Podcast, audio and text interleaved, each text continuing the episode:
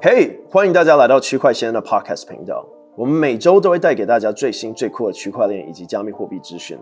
如果你喜欢区块先生的频道，请按下追踪订阅，也欢迎帮我们分享出去。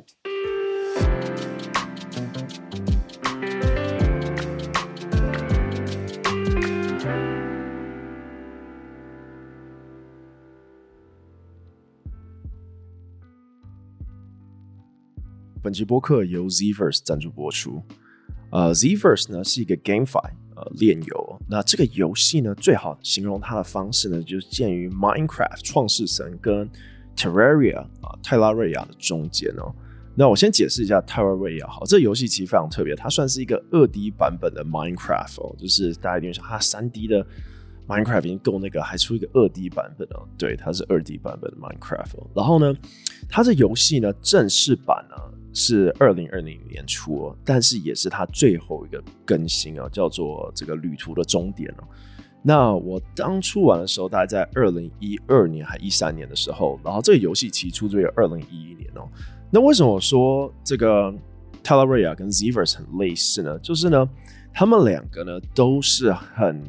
讲究跟社区一起去建造游戏啊。你会发现，其实 Terraria 里面很多出现的场景。很多出现的角色跟魔物呢，都非常的异想天开。那这异想天开呢，大部分是源自于这游戏的玩家，并不是里面的这个呃游戏的创作者。当然，很大一部分是游戏创作者，但很多部分呢，则是玩家。而这些玩家呢，他并不是一定是这个 game developer 或是这种 graphic designer，就是这种三 D 设计师啊。他很多可能是只会讲故事，然后写故事。然后透过这种方式呢，呃，给 Terraria 很多的想法，然后把他们的想法呢化成这个现实，然后呢出现在游戏里面了。所以说，Zverse 呃某方面在在这个就很类似哦，就是它算是一个沙盒游戏，然后同时呢又有类似 a x i Infinity 的这种回合制，但是它很大一部分我觉得吸引人的地方是沙盒的部分哦。就是它算是少数的 GameFi 里面呢，很讲究跟社区互动，所以今天你可能想要让你的无聊猿猴出现在游戏里面的话呢，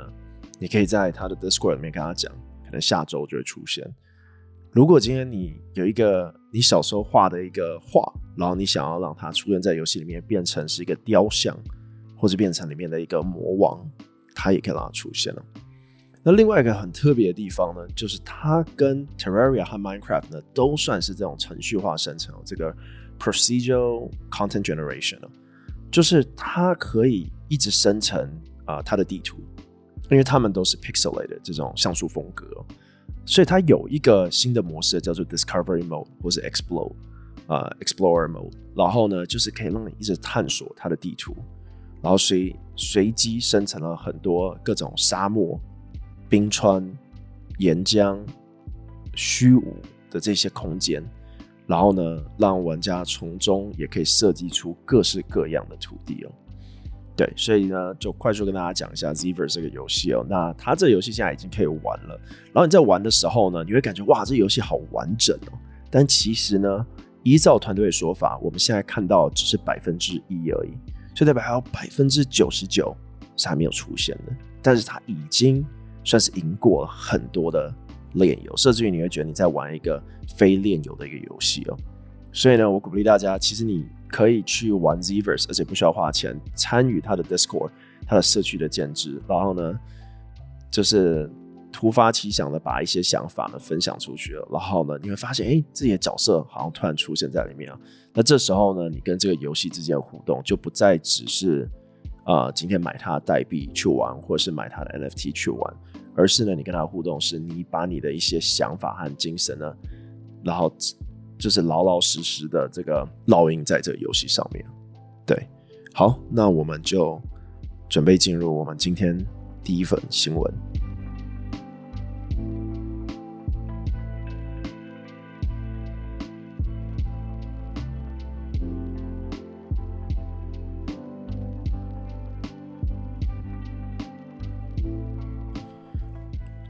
好，那本周新闻呢，我们先从这个币价开始讲起哦。今天呢，这个比特币的价格是一万九千一百零四美金，就是我们现在直播的时间哦。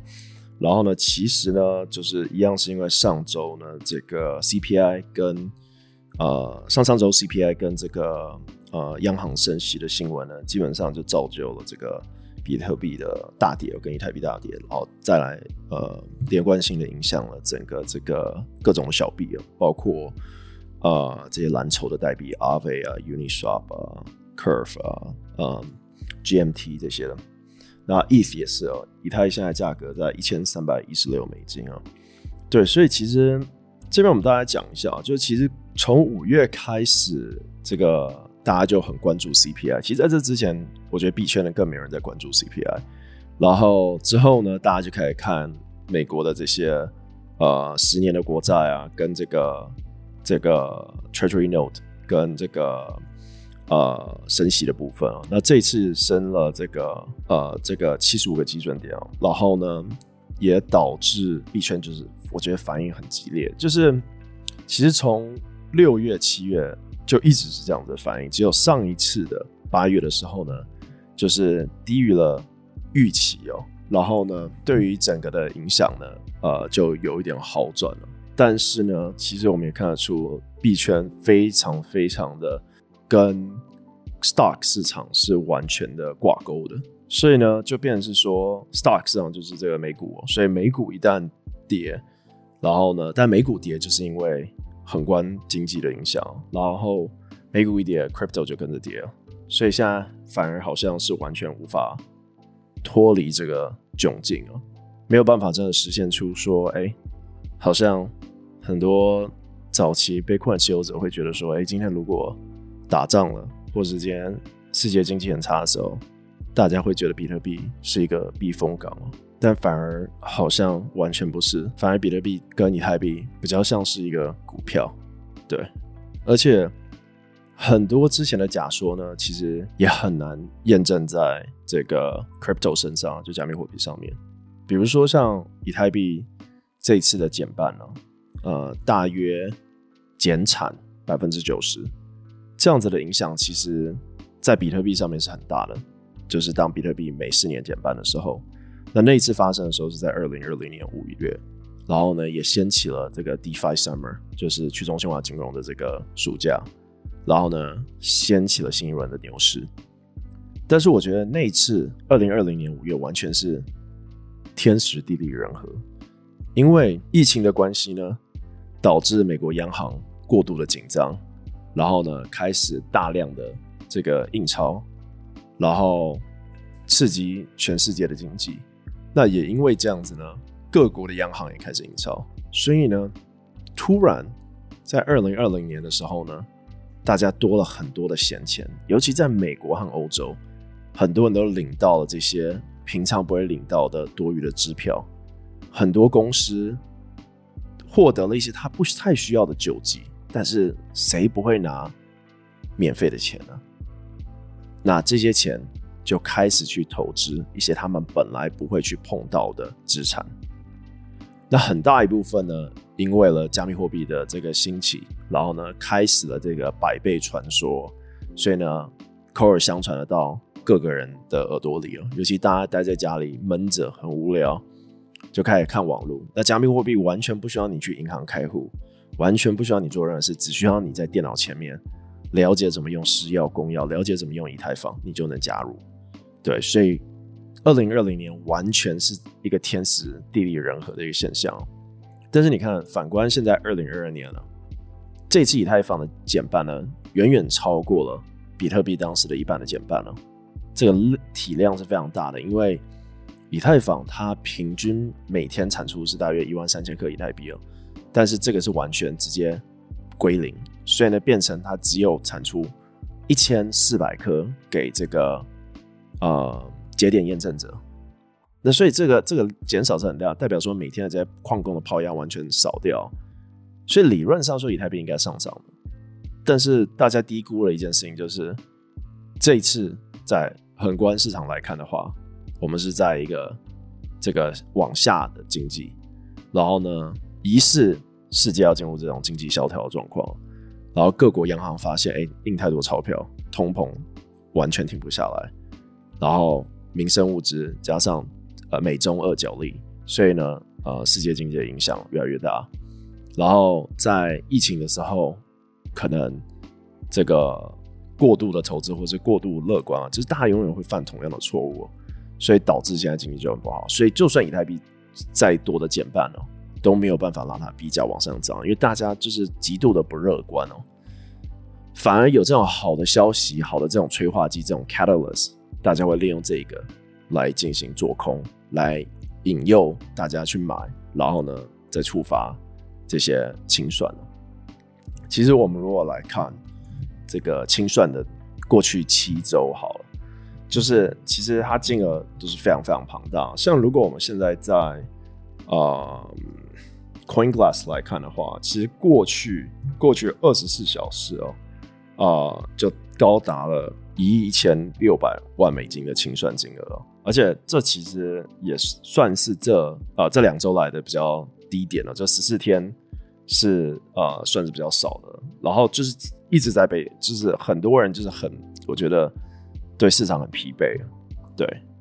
好，那这就是关于今天的这个。指数还有呃币价的新闻，那我们来到下一则新闻。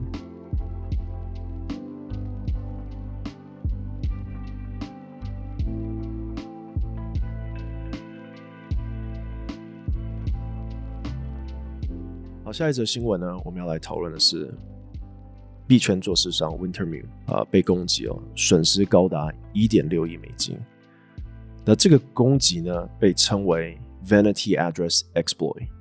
那类似的攻击呢，我们在上周六有做过一集直播介绍，呃，这个攻击怎么发生的？基本上就是用户呢用了一个工具叫做 Profanity，那 Profanity 呢，它是可以让你生成一些特殊的地址。大家应该知道，以太坊的地址哦都是零叉开头的，然后再来一串这个乱码跟大小写的 ABC。所组成的，所以它其实有点没办法真的辨识出你的地址是什么，就你自己知道你的地址是什么。但有些人就会想要做一些特殊的地址哦，比如说零叉一二三一二三一二三，就有点像是你想要一个特殊的这个汽车的车牌号码一样。那这就叫做 vanity。对，那另外一种用户呢，像是 Wintermute 做市商呢，他想要的地址呢，是零叉零零零零零，为什么呢？不是因为他想要让别人说，哎呀，好酷哦，你的地址好酷哦，而是呢，他想让他的交易可以变得更快速。Wintermute 呢，作为一个币圈做市商，它主要有分三个业务哦。那大部分币圈做市场也是这几个业务哦。那我们大概讲解一下。一呢，因为在加密货币市场里面，当你发了一个币啊，你不会只在一个交易所上面交易，你可能会在去中心化交易所这边就有 Uniswap、Kyberswap、Balancer，或是 Bancor 或是 Curve。那如果你今天在中心化交易所的话，你有可能在币安，有可能在 FTX，有可能在火币，有可能在 OK，也有可能呢，刚才讲的所有的你都在上面。那这时候。就比较不像是传统的股票上市，只需要维持在一个市场、一个交易市场，反而呢，你需要一个做市商来确保说，这每一个交易平台呢，都可以准确的反映出你现在的平均的这个价格。因为一旦价格差太多的话，就有可能在特定的交易所呢造成恐慌。比如说，你今天在这个交易所可能深度只有十万美金，好，那就有个大鲸鱼呢，他不知道。然后呢，你在其他交易所，或他没有用其他交易所，他就只用你这个交易所，然后在上面一大买，而你的币价就暴跌了。但是如果今天有做市商，做市商就可以确保每一个交易所上面平均都有一定的交易量，然后呢，来预防这种事发生。设置于呢，这会衍生成第二个业务，那就是 OTC。OTC 叫做 Over the Counter。那在做市商里面做 OTC 呢？基本上就是说呢，今天一个项目啊，它有投资者嘛，有这些私募投资者、种子轮、天使这些的，哎、他要卖了，因为他们通常持有的量很大，可能占所有的这个一百趴的代币里面，可能占一趴或占零点五趴。哎，今天他可能解锁了零点一趴，然后要卖，那今天呢，啊，这个项目方团会把这个大户呢介绍给做市商，所以我想要卖零点一趴的代币，做市商呢就会帮你用很有效率、有条理的方式呢，帮你平均的在各大交易所里面撒货，这样。那这其实很重要嘛，因为最终其实都还是要有人会买，有人会卖嘛。同样的，今天是买的话呢，一样。你不会只在一个交易所买啊！如果你今天是一个大户，好，可能你一买就要买上百万美金哦，你就会直接去跟项目方讲：“嘿，我很喜欢你这个项目，然后我想要在二级市场购买这样，可是我没有这些交易所好了这些的，那哎，他就介绍给你做市商，做市商帮你处理。或是如果今天你直接跟做市商已经有合作了啊，你是他的客户，他也会帮你去做这个事。”好，第三个比较特殊的业务在做市商里面啊就是 MEV 或是 Arbitrage 这两个业务。MEV 呢，我们之前在直播里面有讲过，叫做 Minor Extradable Value。基本上就是说呢，在各个交易的去中心化交易所里面交易的话呢，它其实有很多的这些赚钱的机会哦。那这个呢，量现在有多大呢？大约是十亿美金哦，甚至于可以更大。如果你今天去 MEV 的这个排行表看哦，你会发现有一笔呢，只花了两千美金，套利高达两百五十万美金，不夸张。大家可以去看那集直播，然后看 MEV 那一集哦。那我们未来也会专门做 MEV 的直播，这样大家也呃，除了在 Podcast 上面看到的话，也可以在这个区块先生的 YouTube 直播上面看到。那 MEV 它基本的概念就是说，哎，我今天。因为我是矿工，我在验证这笔交易，所以呢，我就可以，呃，去有点算是呃从中安插，说，哎，今天你可能要买一百个 uni，然后价格会往上一点，我就在你这一笔交易要被验证之前，用很高昂的这个 gas fee 抢在你前面先买，反正你本来就要买，你这已经执行出去了，所以在我买完的瞬间，uni 价格往上一点，所以你就买了我买的比较高的价格，对吧？然后呢，在下面呢，我再把它卖掉，因为呢，Uniswap 是 AMM 嘛，out 这个 automatic market maker 的，所以呢，它不管怎样呢，你都是可以卖得掉，所以他就赚这中间的价差。那你可以想象，今天如果有个大户傻傻的拿五百万美金去买，然后没有用 MEV protection，就是 MVV 保护，像有些交易所专门做这个，叫比如说有个去中心化的交易所叫 CalSwap，就做这个事情，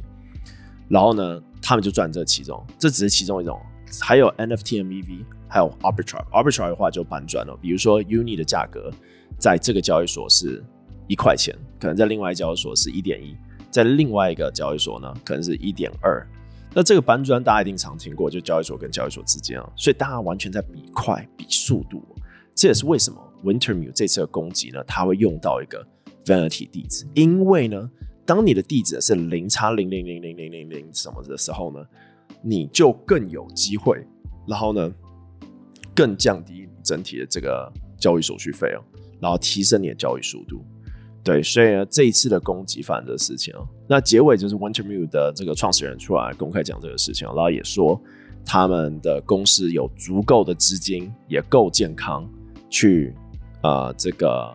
支付这些损失哦，所以。大家不要担心这样，但是说实在，很多做市商还有很多项目遭到攻击的时候，一开始都会这样讲哦。像三箭资本是这样，所以我们不知道 Wintermute 现在的状况，但是我们是希望他没事，因为其实很多我们认识的项目的也都是用 Wintermute 的服务。好，那这集新闻就到这边，我们来下一则新闻。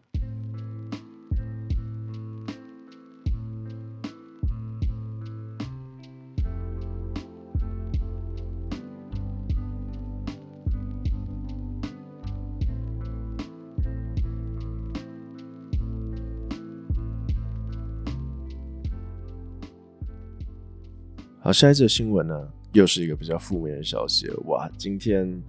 都是讲负面的消息哦，从这个央行升息到呃很大的这个 Wintermute 做市商遭到攻击，然后现在呢，我们要讲的是 Dukwon Luna 创始人，呃，正式呢，呃，有这个发出了这个逮捕令哦。对，那呃，现在好像听说是六到七个国家。啊、宣布这个事情啊，那 Do Kwon 呢也马上在推特上澄清自己没有逃亡，然后呢也呃积极的配合那最主要的就是有太多国家这个申请啊。但我觉得这个其实有两方面去看哦。一方面就是说没有错，UST 垮了，然后 Luna 垮了，嗯，但是在这边啊、到底哪个国家有呃这部分的这个管理权，其实对于币圈是很大的影响，因为我们可以去想象，就是说，嗯，在美国已经有一些加密货币被认定为就是 security，或是认定就是诈欺这样子。然后呢，人人家常说就是一个老鼠屎坏了一整锅粥。然后就，嗯，但是同样的呢，我觉得很多进来币圈的他并不是真的关心币圈，或是真的了解加密货币，或是真的有花时间去体验，然后。理解，然后真的喜欢这个这样子的自由，所以我想要透过这个新闻来讲什么是自由。我们可以想象，就是说，今天你拥有，比如说钱在银行里面好了，可是其实如果今天你忘了缴一个罚金，或是你今天跟你的妻子离婚。或是你今天学贷出现什么问题，这些有权利把你银行里钱拿走的人呢，他不会去了解你现在的状况。可能你学贷没缴，是因为你近期很低落，然后没有办法找到工作，或是呢，哎、你正好跟你的这个妻子离婚，或什么样的事情啊？但是在这个社会的这个机器里面，他不会去在乎你发生什么事情。对，也意味着说，你银行里的钱。并不是你的，你没有办法保护住你银行里的钱，因为当有一个机构或是呃，他认定说，哎、你欠他钱，这个就要没有错，欠钱一定要还嘛。但是这边要讲概念不是说欠钱要还不还的这个这个意义哦，而是说呢，你在银行里的钱就不是你的钱，因为别人可以拿走。可是你今天想象，你今天欠再多钱，或是你。什么样的学贷，或者你停车费没缴，没有人可以拿走你的比特币，没有人能拿走你存在以太坊里面的稳定币，这就是你的。所以这个功能其实非常强大，大家可以往后思考一下，就是什么东西你拥有的真的是你的呢？你的房子吗？你的车子？你在银行里的钱？其实这些。你都带不走，不是说什么时候带不走这种带不走，而是说今天如果打仗好了，然后你要离开台湾，你这些东西都带不走。可是你放在比特币里面的这个钱你就带走，反而你今天如果带黄金，路上还有人可能把它抢走。可是你放在私钥里面，可能没有人知道，甚至你存在币安的账户都很难被冻结哦。所以说，其实你会发现哦，而且。而且除了币安，还有很多其他这种去中心化储存的方式哦，是在网络上，然后你透过你的这个验证是可以重新解开。所以从这故事里你会发现哦，这个你去爱加密货币，或是你去想要了解加密货币的时候，你并不需要去了解它的技术，你并不需要去了解它背后原理，但了解是好事。可是真正你需要去了解的是感受它的自由，感受它带给你真正的这个权利。来控制你所拥有的资产，那这就是最有价值的东西。所以我觉得今天为什么会从 Do Kwon 这个新闻，呃，延伸到这个议题哦？就我觉得其实，当然在币圈里面损失钱，或是今天你玩 DeFi 遭到攻击这些，我觉得有时候我们不能太去，嗯、把这一件事情。就是就是规范成它是错误的，因为其实我们如果认真去看 Luna 和 Luna 整个生态好了，当时有像是 Anchor，还有各种项目，都是美国一家公司叫做这个 Delphi Lab、Delphi Digital，他们创了很多这些创新的产品。对，所以里面有很多去中心化金融的创新呢，是 Luna 衍生出来的。那在它稳健的时候，在他健在的时候，大家追捧着他，鼓励他，就是，但是当他下来的时候呢，没有任何人想要给他机会。所以这时候我就会觉得，其实某方面是蛮可怜的，尤其对于加密货币的创业者。而且我经营社区经营了这么多年了，所以我看到非常多的加密货币创业者，尤其我算在最早一代介绍 DeFi 的华人哦。所以 DeFi 一直以来都是很危险的。对，你今天要提供流动性在一个去中心化交易所，然后你可以赚几十趴的年化，但这几十趴的年化最早就是来自于它的风险。没有风险的话，它就没有这个年化。但是它最特别的地方是它的纯粹。对，今天 Uniswap 曾经就讲过一句话：今天就算美国政府要 Uniswap 关掉，Uniswap 其实关不掉 Uniswap。这就是最特别的地方。就虽然 Uniswap 创造出了 Uniswap 这个去中心化交易所，但 Uniswap 关不掉，它唯一能关掉的就是它的网站、它的网页。所以去中心化的价值是在这里。是一个没有人能夺取的一个东西啊，而且它最特别的地方就是每一个节点验证者都是在这个改变的一个推动者，一个无声的推动者，所以我很敬佩早期的矿工们，没有他们就没有以太坊。虽然以太坊从 POW 转 POS，人家说是一场骗局或怎么样，但是不管如何。就是验证者跟矿工们都占一个极大重要角色，就有点像我们今天在想象一个政府。好，今天你非常觉得这个厌恶一个政府，但是你今天作为一个矿工，你就算是一个无声支持去中心化自由的一个一个世界。对，所以我觉得这里面有很多可以延伸去讨论议题，我们可以在未来的 podcast 里面去讲。但我希望在今天。这个新闻，然后延伸到去中心化，延伸到自由，延伸到你真正的资产的时候呢，可以大家去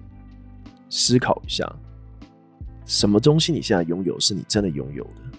真的拥有的东西是别人没办法夺取的，没有人能夺走的。什么东西是这个呢？大家要去想一下。好，那我们来到下一则新闻。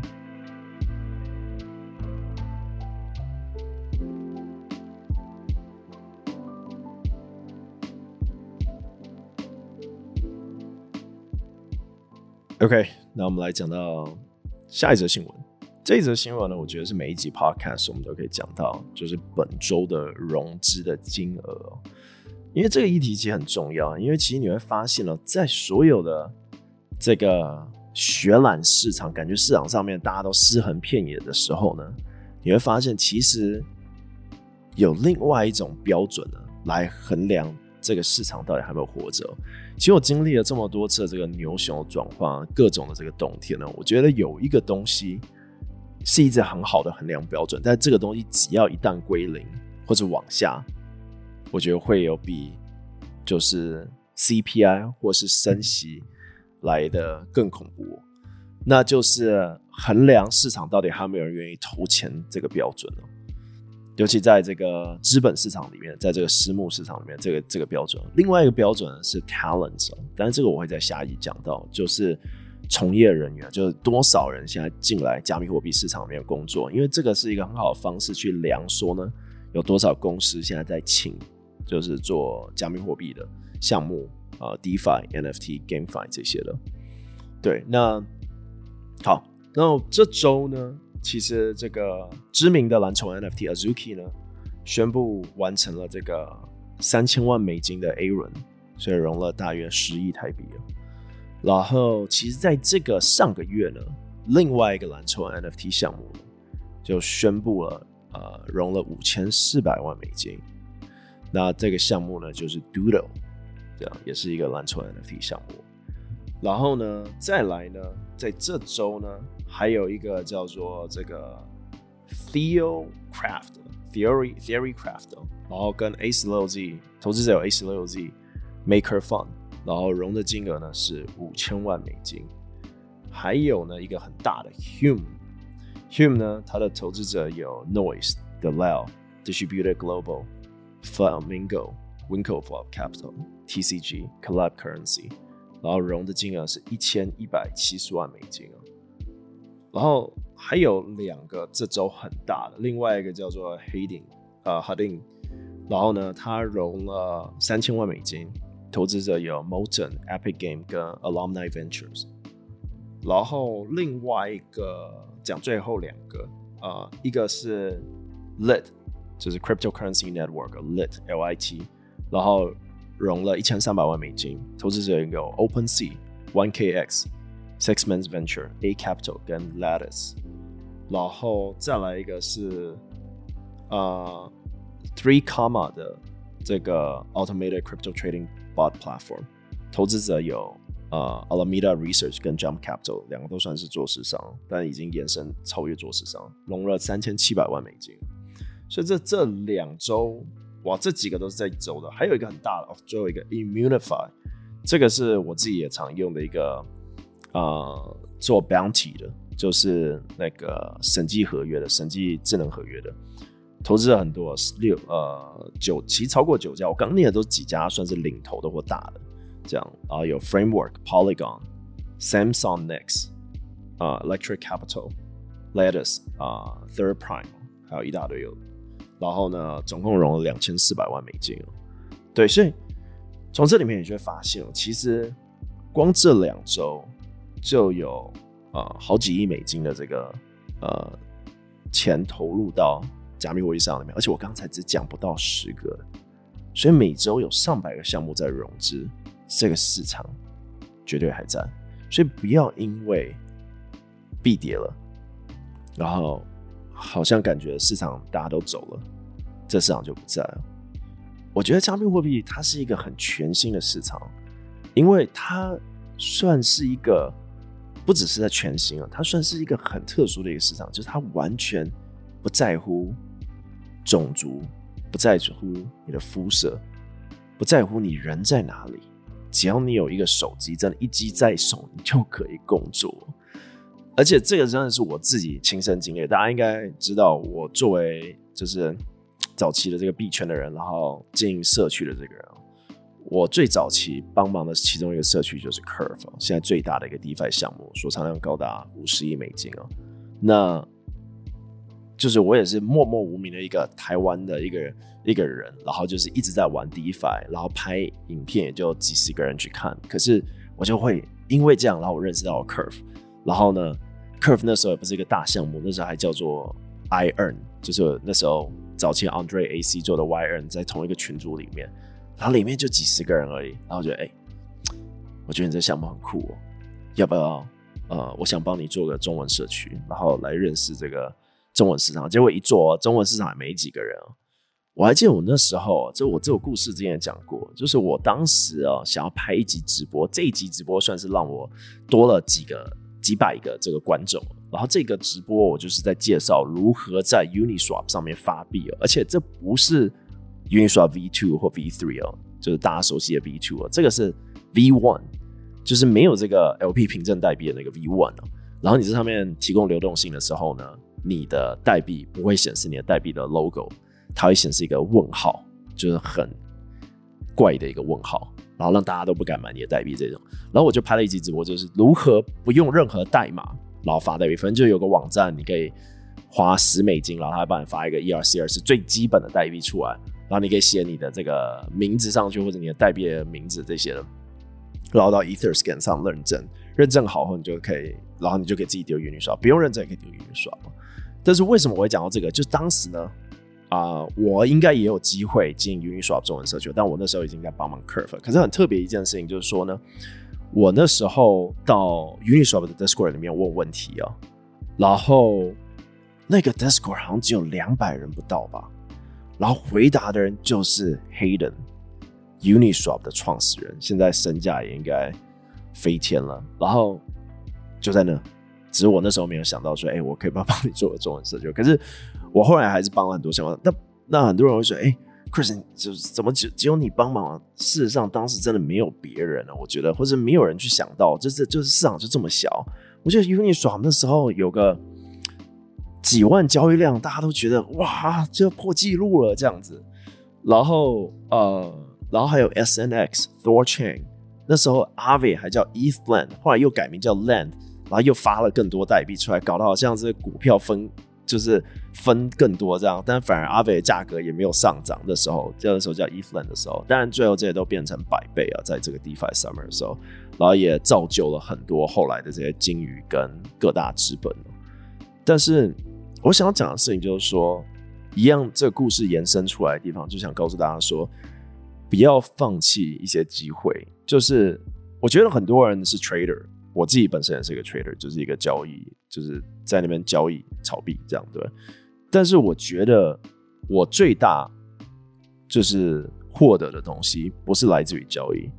是而且我觉得这听起来很肉麻，但其实真的是来自于就是帮忙创造这个社区，帮忙很多。早期项目的这些建制啊、构建啊，那后来我都不太想做这个，因为越来越多专业的人进来这个市场，越来越多人比我更那样。我那时候就是一个 什么都不懂，然后 Telegram 就是在那边经营，然后帮忙翻译一个东西，就做得很烂。越来越多专业的人进来，那后来很多专业人去做，但你会发现呢，其实现在进入一个熊市哦，很多这些专业人又突然不见了，或是抢着做这些事情又不见了，所以其实噪音。就你可以想象一个大房间，这个大房间就是币圈，然后现在很多人离场散场，就没有那么吵了。反而这时候呢，你可以静静的去看，哎，哪些项目很好。然后你一定会，很多人都会说，哎，Chris 哥，我没钱投资啊，你不需要投资啊。我觉得币圈最酷的地方就是，我最早期加入很多这些项目的时候，我从来没有投资，可是我怎么会获得到它的代币呢？就是我作为早期的这个帮助者，币圈应该是唯一一个。在金融市场里面，会空投的这个东西，然后空投居然还是几万美金。我最大的一个空投哦，这在区块现在的社区里面应该都会知道，就是 Uniswap。因为我在拍上百集直播里面用了，因为我测试账号通常都是用新的测试账号，尤其那时候价格很低，所以我用了 maybe。有一百多个以上的账号，但我真正获得到空投只有一百个左右吧。就是呢，这些账号去用 Uniswap，然后呢，但是我完全不是为了要获得空投，因为当时根本没有人知道 Uniswap 要发代币，也没有人知道有撸空投这种事情。但是就是就是这样发生。然后我还记得我那时候啊，这很惨哦，因为 Uniswap 那时候发了一个袜子叫 Unisocks，然后呢，我自己。就去换了这双袜子出来啊！那这双袜子很便宜，那时候五十块，后来炒到几百块。哎呦哇，这个东西怎么可以炒那么多钱？结果你知道什么吗？如果你有买过 Unisocks 啊，他就用空投 Uni 代币给你，空投金额都上万美金。所以 Crypto 真的变成是一个很适合你花点时间。你知道，今天要看个漫画什么，你不需要你就去看 Crypto，然后去碰一下玩一下，而且不需要花到你多少钱。大部分我从来不花钱的时候，我开个开个什么东西，我都说，哎、社区可不可以赞助十块钱、五十块钱？这这是那时候的时期哦。所以我想要讲的就是说，我觉得就像网际网路一样，我常常觉得这样讲很肉麻，但是我一直从大学、高中的时候，我就觉得说，网际网路就是你可以赚钱的地方，只要你愿意花时间，愿意去。去了解，但是这中间绝对有一个很大的障碍，而且我知道很多人有这个障碍，那就是语言上的障碍。因为国际上的这个比较好互通的语言其实就是英文嘛，然后第二大的就是中文，所以你英文和中文如果都强，然后也有很好的沟通能力，然后去帮你自己争取到你想要的东西的话呢，这个也需要一个沟通能力就有办法。但是这些沟通能力都可以透过你在跟。各种的陌生人互动，而且你会发现，crypto 有第三个很好的地方。我刚突然想到，除了肤色不看这些东西以外，最屌的是匿名嘛？对，每一个人都长得是卡通一样，不会有人去 judge 你的时候，你会发现，哇，这个人带着一个 NFT 卡通，这一定是一个高手。然后没想到他可能就是一个十六岁的男孩，在后面很紧张，头在发抖这样子。所以，然后很紧张，哎，他会不会要我帮忙，或者问我太困难的问题之类？所以。所以我想讲，就是现在就是完全变成一个这种这种呃，就是一个很好很大机会的地方。所以，呃，今刚讲这个新闻，讲到这些项目融资，这都是大型项目，所以报道有报出来。但是有非常非常多，因为我自己接触到很多项目，但我接触到真的冰山一角很小一部分。想要讲就是真的有很多项目在融资，然后这市场还是非常非常的热血，非常多的工程师。就是有正职工作，平常晚上就变成一个 crypto builder，你知道吗？然后在那边 building，但是你不需要只是当工程师，你可以是一个很了解合约在做什么事情的一个社区的构建者，你知道吗？其实我参与很多早期的一些这种合约的讨论了，然后我自己也没有在那边下去 coding，但是就因为这样子，然后了解到很多，甚至于很多链上数据分析这些部分呢，也是我自己去一直跟大家沟通，然后自己学习，然后就知道说，哎，我有什么东西我觉得是需要的，有什么东西可以帮助锁仓，有什么东西可以改变代币经济模型哦，所以我觉得这个机会很大，所以。我觉得每一周我们这 podcast，因为 podcast 是每一周，所以我都会去讲，就是这周有多少项目融了多少钱。然后，因为我近期这三个月，很多我们的群友啊，或是朋友都会过来，Chris，我对这市场好无望哦，不，甚至于是没碰过币的人都过来跟我这样讲，都是要放弃人生。我都说，哎，真的不要放弃哦，就是你，如果你喜欢打。这个游戏你喜欢打魔兽世界，你就会发现加密货币就像是一个大的魔兽世界，真的可以在那边练等打怪，然后让你的这个等级升高。这从中打怪的地方就是去任跟任何项目去聊聊天。嘿，你好，我叫做零叉 Chris，我叫零叉 Mr. Block。那个你们在做什么？我想要多了解之类之类的。就是，而且我跟你讲，熊市啊，man，熊市大家都超级想要跟人聊天。你知道我今天呢、喔，跟一个项目，这项目有十万追踪者在 Twitter 上面吧。我今天 message 他的时候呢，我今天传讯给他的时候，我发现去年的同样时间哦、这个项目就是。就是红到不行，就是真的红到好像感觉今天在看一个明星一样那种红，市值好像五十亿吧，就超大的一个项目。传了一个讯息哦，从来没回，后来又传一次又没回，一个月后再传一次没回。今天哦，啊、我就传一个讯息，我说又，这个啊、你会去新加坡？因为现在新加坡有个活动叫 Token 二零四九，不到一分钟不夸张，他直接说，哎呀，我们会在，要不要约个见面？就是你会发现。熊市的时候呢，真的很多机会，机会就是你的，你要自己创造出这些机会来。好，不再漏马，我们下一则新闻。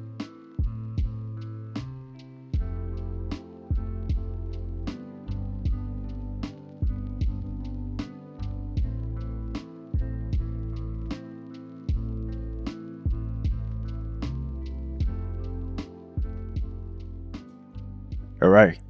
呃，今天最后一个新闻也是一个我觉得蛮好玩的新闻了。那这个新闻其实，在币圈的人都已经知道，那就是香港的这个房地产的这个富豪啊，大亨这个周大福家族的这个继承人郑志刚啊，旗下有个基金叫做 C Capital，那就是我们刚才讲到 Azuki 的其中一部分，好像就是 C Venture，就是。呃，有参与这一轮的投资哦。那他们是想说，他计划在未来十八个月内要融大约呃五亿美金，然后呢，投资在区块链产业、信贷和私募股权哦。然后这又是一个我觉得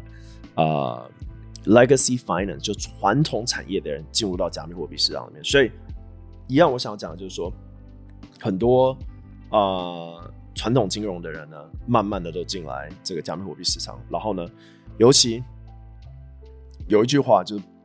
“buy”，you know，when there's blood on the street，就是买或者投资，当尸横遍野的时候，因为你不会买当大家都在唱歌、很开心、很高兴的时候，对，那时候通常最危险。我觉得投资 timing 是最重要。所以，当你现在要手上有钱，尤其这种，当然不是说大家啊，但是就是说，呃，当你觉得市场差不多，真的不能再跌了，或者这个，尤其是资本市场，因为去年大部分私募项目，呃，种子轮可能估值都在一千五、一千以上，就很扯，就是写个白皮书就一千万美金、三亿台币的估值，你听了会觉得我的，可是呢，真的去年就是这样子，但是现在也没有好多少啊，大部分种子轮可能三百或五百万美金。然后呃，也有可能就是再高一点，但再高的这些 founder 很难融。像我常看到几个项目，就是就是就是有一个大概的产品，写了一个合约，有个网站就融一千五百万美金估值，然后然后可能挤破头融完了，可能下一轮至少要三倍嘛或两倍，那就很难融。所以我觉得很多 founder 他的估值都设定错误，尤其没有认清这个市场现在的问题哦。那也是因为这样子，从一个 seller market 转成一个 buyer market。seller 是什么意思哦？就是这些项目就是 seller，他在卖一个东西，然后大家去投资。然后现在呢，转向成一个 buyer market，就是投资者可以主导这个市场，所以 buyer 就可以去决定说，哎、哇，这一千五百万估值也太低了吧？等你降半价再过来跟我讲，哎、这不夸张。现在的投资者都讲这一句，我自己也这样讲，就人家说，但有时候我也是，哎，我真的觉得我是一个很心软的人，就是有时候有些项目就一直跟我讲，然后讲一讲，聊一聊，就突然聊出感情来了，就是突然觉得啊，不帮助一下。这个我虽然有些项目明明这些创始人年纪比我大啊，我都叫他年轻人，因为我就觉得我是币圈的这个老一点的老一辈，我就要帮助一下年轻人这样，然后投个投投个多少钱这样，然后突然就觉得啊，这个钱应该是拿不回来，对，所以其实我从去年看我参与的项目，真的我真的觉得有一句话说的很对哦，就是大部分的 VC 哦，投十个项目可能一到两个赚钱，那这一到两个就可以让你。cover 大部分的投资哦，那真的是这样子哦，就是，嗯，就是我自己感觉，比如说一百个项目，我可能觉得有二十个表现不错，这样，所以哦，讲的我都想流眼泪了啊，没有，但是我想说的就是说，嗯，市场还是很多钱，所以看到有这种香港富豪、首富级的这些人啊进来哦，啊，不止香港，其实新加坡啊、杜拜啊、东欧。哎，不一定东欧，应该是欧洲，呃，都有呃很多新的这些老的钱进来哦，甚至于台湾，所以我觉得啊、这市场还是非常值得大家关注的。但是我觉得大家不要听完就哦，赶快冲进去买个什么东西，而不是。我觉得最好的投资就在自己花时间去了解加密货币什么，花时间去了解区块链什么，花时间了解私钥公钥。花时间了解什么是代币经营模型，花时间了解说，哎，代币跟股票差别，为什么要发代币？花时间了解中心化跟去中心化的价值的差别，花时间去了解 GameFi 是什么，然后它的问题在哪里？花时间去了解 NFT 和这整个去中心化艺术品市场，去了解这些东西，不需要花你太多钱，甚至于可能不需要花你任何钱，但是可以带给你更多的这些智慧。带给你更多的 insight，这些内幕的这种从业人才知道的一些讯息，会更好的帮助你在下一次的牛市做好准备，做好选择。嘿，大家好，欢迎来到区块先生的 Crypto 直播。不对，今天不是我们的直播，今天是我们的 Podcast。没有错，这是我们全新一集的 Podcast 哦。那其实早在三年前呢，大家就说：“哎，Chris，赶快做 Podcast。”那我们其实这直播我一直在做啊，就拍了大约有呃五百集，然后如果加上 Facebook 看一些特殊影片的话，可能有到六百多集哦。那啊、我们其实把很多这些集数都有优化，然后放到 Podcast 上面，但是它不算是真的 Podcast，因为很多是教学影片，所以需要你用荧幕，然后有些甚至于太硬核了，需要你花时间去了解，然后真的要去读那些文章。那那种东西，其实我觉得不适合大家，呃，就是如果尤其初学者的话，然后听起来的这个体验也会有点差，因为我可能讲到说，哎，要点开这个，然后你可能在开车，就说，哎，要点什么东西这样子，所以我就觉得我想要录一个呃专属 podcast 的内容。那我们现在可能每周就录一集，那这一集呢会讲这周我们看的一些新闻。对，大家可能有知道，就是区块先生社区现在有个东西叫做区块先生图书馆，这里面基本上啊、放了很多我每天看的一些文章和 Twitter thread。我现在花很多时间在看这些推文了，因为我觉得 Twitter 的推文真的是有很多写的内容非常好，而且是精华内容。就是比如说一本书三百页，他可能就用十页把它讲完了。那如果你真的很喜欢，就可以再去看那本书，有点像这种的感觉。所以我就想要把这些内容变成，就是 podcast 里面讲到的东西。那呃，当然我们还会掺杂一些新闻和一些价格。所以今天你在听这集 podcast 的时候，你可能会听到诶关于央行升息啊这些的，然后讲一些啊、故事。对，我觉得故事很重要，我觉得会让 podcast 变得比较有一个生命力，让你觉得说，哎，我今天不是。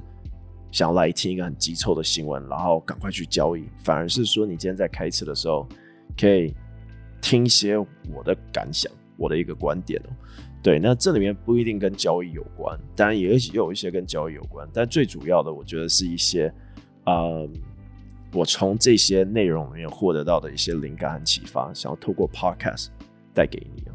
所以啊、希望大家喜欢这一集的、呃、第一集或者第零集的区块链 podcast。那我们现在还在想名字哦，名字有很多种，有一个名字我们叫它必选哦，或者每日必读，或者每日选读。选读就是选择的选，然后毒药的毒，或是有求必应，或是有必要吗？这些然后都把币改成这个加密货币的币哦。对，所以。呃还是做一个决定，然后呢，会尽快选好一个名字，然后带给大家一个全新的区块先生的节目，然后带给你全新的体验，然后啊、希望你喜欢。好，那也祝大家有个美好的一周，然后记得就是啊、保持乐观，然后最重要就是记得